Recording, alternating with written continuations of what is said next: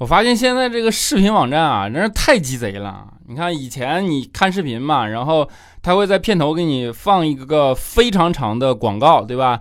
然后就告诉你说买会员可以去广告啊，然后你就实在没有办法，你想追剧嘛，那怎么办啊？你就买会员啊，结果买了个会员啊，再一看还有广告，然后他告诉你这叫会员专属广告。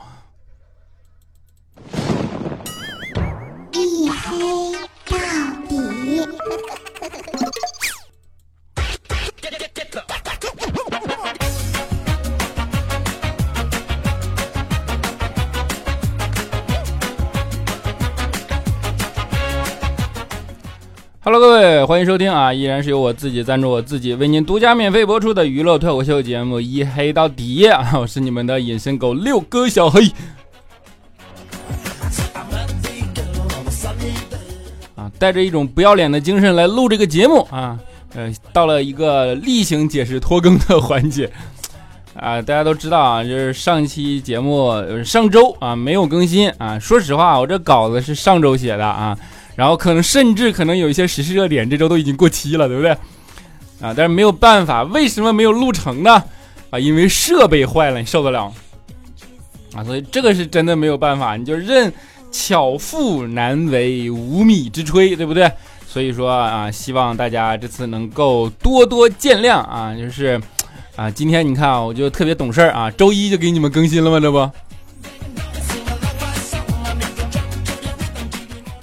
啊，为什么说很多那个呃呃之前第一个段子啊要用什么视频广告这个东西啊？就是的确啊，最近这两天在追剧啊，相信呃大家最近都很熟一个剧啊，名字叫做《长安十二时辰》，对吧？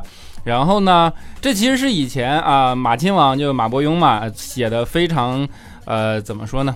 非常正常的一本书啊，就是在如果你爱看书啊，其实。早老早就应该能听过这个名字了，《长安十二时辰》啊，写的也还不错啊。但是呢，它没有办法到达一个大众传播的领域，而这次借助电视剧这样的一个载体啊，一下子就，呃，直接街头巷尾，对吧？就是老少妇孺皆知啊，一个《长安时辰》的这样的一个剧。然后这个剧之所以被，呃，口碑式的这样的广泛传播啊，是，呃，据说大家啊，就是反正每次被广泛传播啊，都是人家良心之作，对不对？啊，但是我仔细啊，我我要和比较专业的人就聊这事儿。我说，就为什么，到底怎么样的电视剧能让人感觉到是良心制作啊？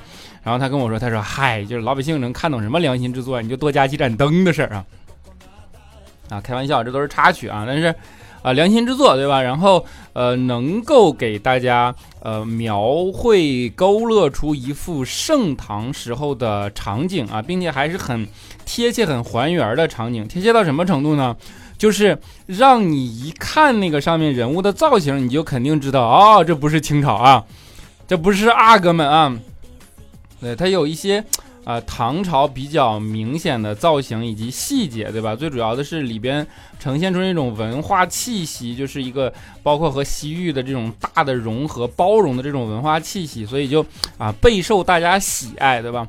那大家也都知道啊，就是唐朝算是我们历史上啊，就是我们都说是唐人啊，或者说怎么怎么样，就是第一个呃在呃。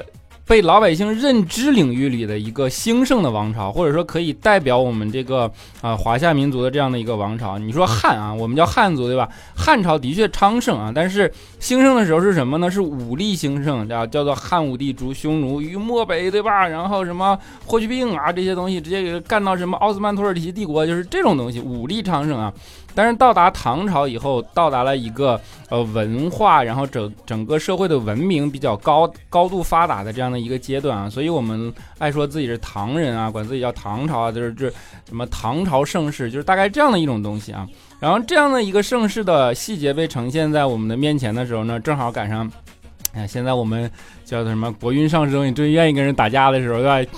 扬我国威的时候啊，所以说看到这种以前昌盛的场景，大家心里都。啊比较舒服啊，所以就唐朝的这个东西就啊在这个时间段上忽然又被广泛的传播开了啊。那追剧还带来一个好处就是大家一讨论细节，然后就爱说啊两个时代文化差异的对比嘛。那唐朝大家都知道，尤其是有一个和现在最大的差异就是呃唐朝的女人以胖为美，对吧？那个《长安十二时辰》写的那个圣人啊，大概率应该是啊叫做。叫什么？李隆基叫啊，明皇对吧？唐明皇啊，不知道啊，我我我我没有仔细的考究过啊，大概有可能是这个时候。然后大家也都知道，就是嗯那个时候的呃历史上被疯传的杨贵妃是一个胖胖的女人对吧？然后你也看到那个电视剧里的造型，那女的都长成那样，然后至少化妆化成那样啊，就是呃你看了这个电视剧，你就感觉啊，这日本的确是跟我们学的啊。然后呢？我们看这个东西啊，就会传细节，但是我们中间有个人特别兴奋啊，就是佳期啊，你们知道原因对不对？一听到以胖为美，我勒个去啊，就高兴的不得了，然后就追剧啊，他追的最狠嘛，追完了以后我就心里特别开心，然后就跟我们说啊，兴奋嘛，就说哎，你说唐朝这样的一个审美目光啊，我就觉得他们的眼光特别好啊，你说搁他们这种审美，那我这种身材。要是放到古代的街上，被皇帝相中拉回去侍寝，那我是不是也是贵妃？我说啊，就是身材呢，我们相信啊，但是你想啊，你这化了妆，晚上一洗脸，你确定他不是欺君之罪？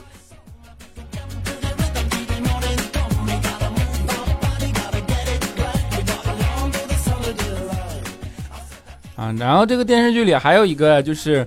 啊，被讨论的就是或者说被传播的点啊，是有一些古代的记忆技巧啊，比如说啊，里边有什么大案读数啊，最后你发现啊，他的那个什么望楼传信、大案读数这种东西，就是现在的 AI 和算法嘛，望楼就是二进制嘛，那就是以前的程序员，你知道吗？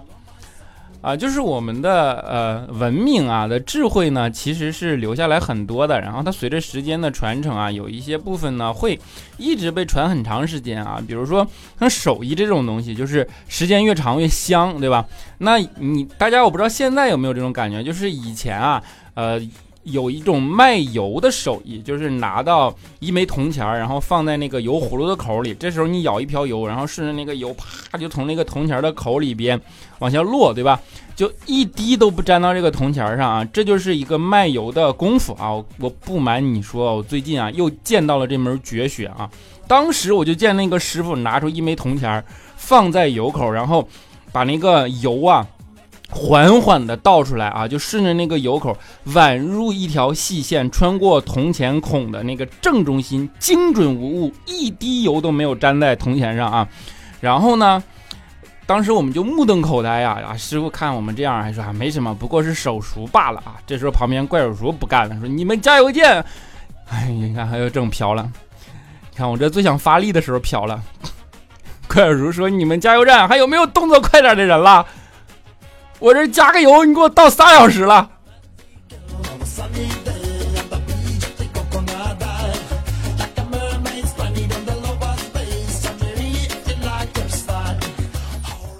啊，郭尔叔呢，最近心情不是很好啊，就是老是爱发脾气啊。为什么呢？就是因为前段时间啊，啊，他去 4S 店啊保养他的车。啊，怪叔叔平时是个很好的人啊，就是我们同事嘛，然后上下班有时候经常搭车啊。但是你们知道，我们一搭车，像佳期这种身材，就只能坐副驾驶，对不对？他去做保养嘛，然后工人啊看了看怪叔说，工人说怪跟怪叔叔说，哎呀，你老婆挺胖的吧？怪叔说咋的了？然后工人说，嗨，左前轮磨损啊，明显程度高于其他三个。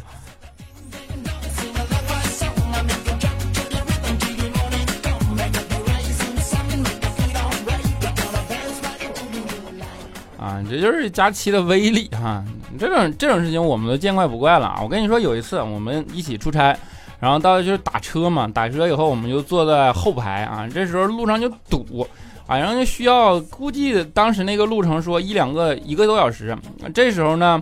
我们就在那儿跟司机聊天嘛，那要聊得很投缘啊。然后聊了一会儿呢，司机也放松了。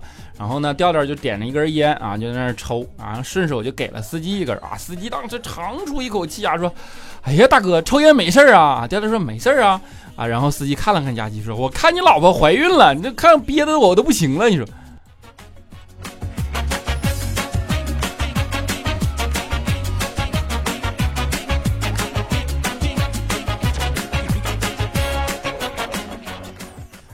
别看我们这老黑佳琪啊，其实佳琪呢，他是一个特别有爱心的人啊，你知道会养一些小动物啊什么的啊。但是呢，前段时间嘛，就养了小仓鼠，然后仓鼠呢死掉了。于是佳琪哭的就撕心裂肺呀！哎呦，我去，当时给我们看的都不忍心了，你知道吗？就，然后就在特别小心翼翼的哄佳琪说：“哎呀，这种小仓鼠啊，也就还好啊，你就死了就死了吧，你咋哭的这么撕心裂肺？你怎么这么伤心？”佳琪说：“哎呀，你说它到底是个什么垃圾呀？”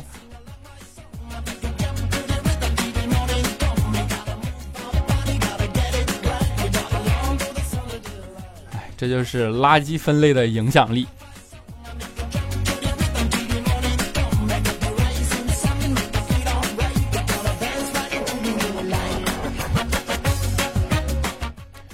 佳期就是这样。我们平时老跟他逗闷子嘛，对吧？然后有一次呢，我们就啊一起出去看电影啊，看的是个恐怖片。看完了以后就步行回家嘛，结果啊，经过了一家废弃的工厂。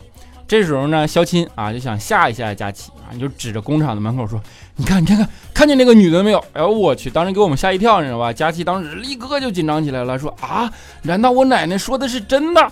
他这么一说，给我们也吓了。然后小琴这鸡皮疙瘩出来，说：“你奶奶说啥了？”然后佳琪就说：“我奶奶跟我说，狗能看见人看不见的东西。”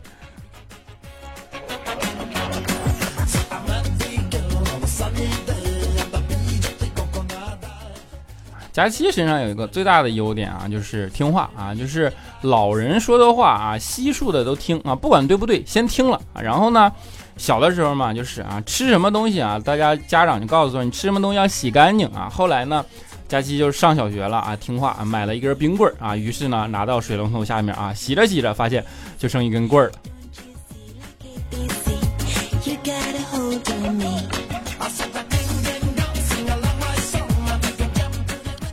啊，当然，我觉得这不只是听话，你上小学还干这事，只能说明你智商有问题。反正佳期呢还是很骄傲的啊。上学的时候，有一天啊，就回去跑去跟他妈说啊，说：“哎呀，我是我们班力气最大的。”他妈心想：“你一个女孩，你说这话啊？那你怎么这么有把握啊？”佳期说：“我们班主任说了，我一个人就能拖住全班的后腿。”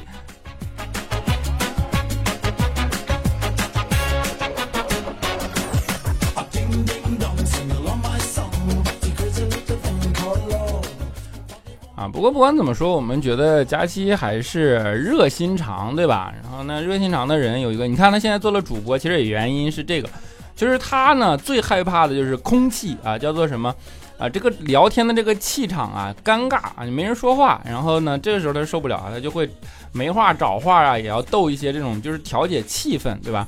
有一次就是我们去剪头发嘛，然后就看到一个呃门口啊说什么洗剪吹四十，然后新店开业怎么怎么着啊，佳琪就进去了，然后在那进去呢剪头发啊，要怕尴尬嘛，于是就跟那个老板在那儿聊天啊，老板就看了看佳琪说说你等我一会儿啊，我吃完这几口我就给你剪啊，你先等一下啊，然后呢。就剪嘛，剪的时候呢，老板那仓促一边咽着饭啊，这也有点不好意思嘛，跟佳琪聊说，哎呀，你这这美女啊，你这做啥的啊？佳琪看看老板说，那个我搞生产的，你呢？啊，老板想了想，沉默了几秒，说，我剪头发的啊。然后呢，就为了缓解尴尬嘛，啊，老板又问佳琪说，那个美女你吃饭了吗？啊，佳琪了说，我吃了，你呢？啊，老板咽了最后一口饭啊，感觉了一丝尴尬啊。啊，这回呢，这佳琪一看吧，气氛更整尴尬了，那不好意思嘛，主动出击啊，于是跟老板主动搭话说：“哎呀，老板，我看前面新开了一家理发店，好贵呀，洗剪吹要四十块钱呢。”啊，老板特别没办法，沉默了一会儿，看了看佳琪说：“那个，我这也要四十。”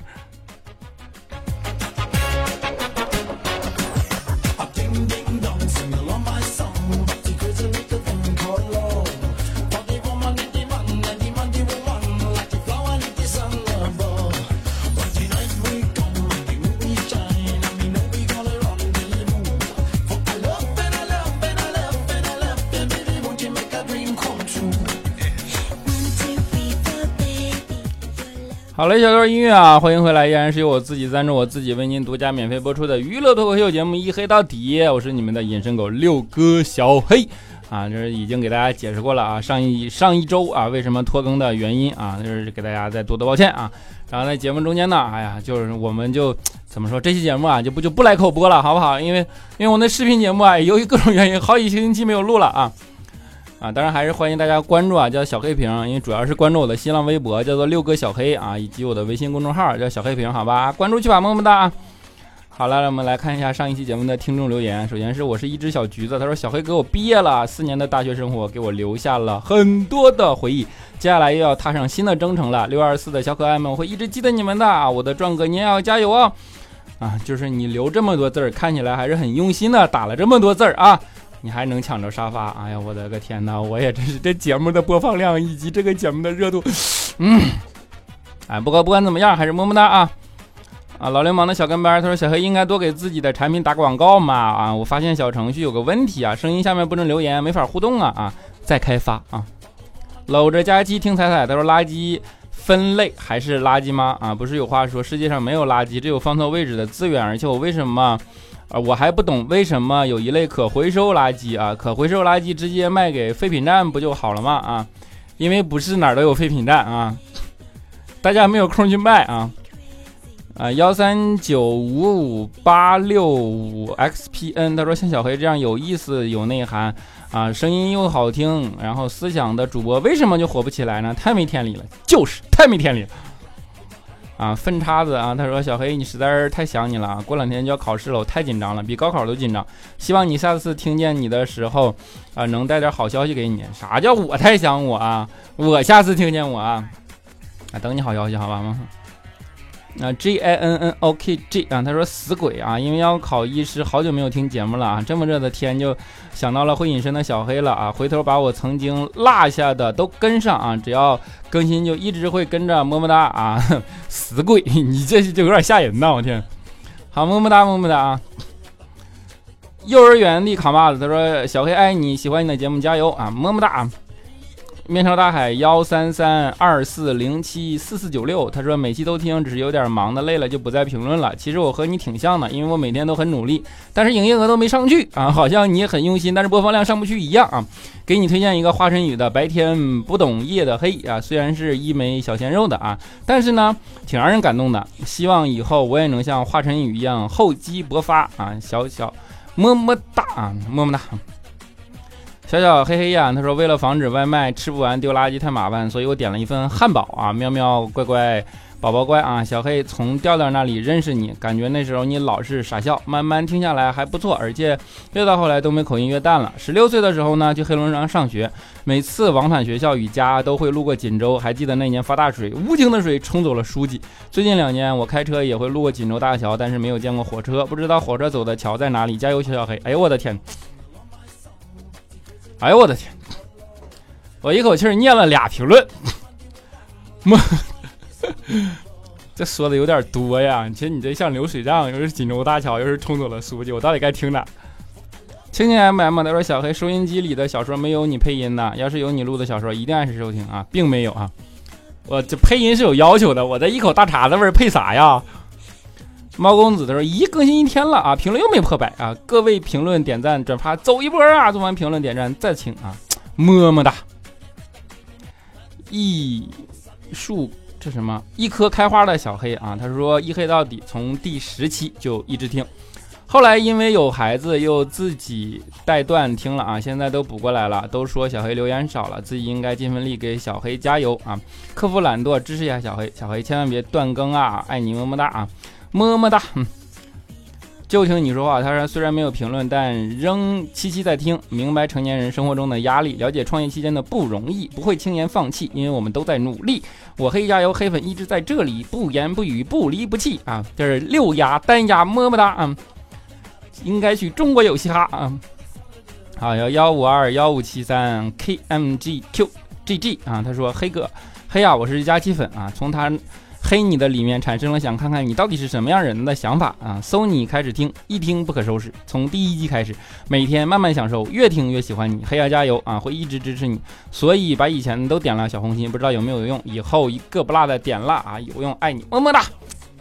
好了，在节目的最后啊，就是，的确是白天不懂夜的黑啊，但是呢，没有找到华晨宇的版本啊，给大家带来一首我比较喜欢的一部，呃。算是网剧吧，啊，叫做《白夜追凶》的片尾曲啊，潘粤明改编过的，也是白天不懂夜的黑。我觉得那种沧桑感可能更符合我想要表达的东西啊，带给你们白天不懂夜的黑，希望你们能够喜欢。我们下期节目不见不散。只在黎明混着夜色时。才有浅浅重叠片刻，白天和黑夜只交替没交换，无法想象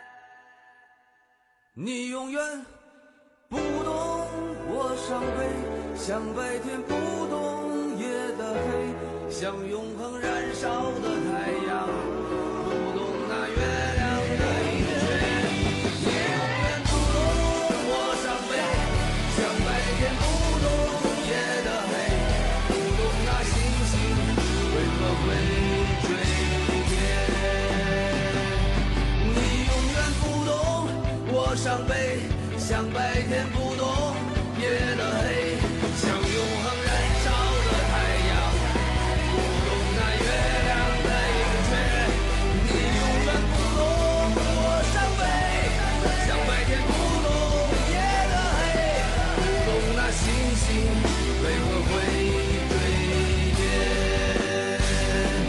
不懂我伤悲就好像白天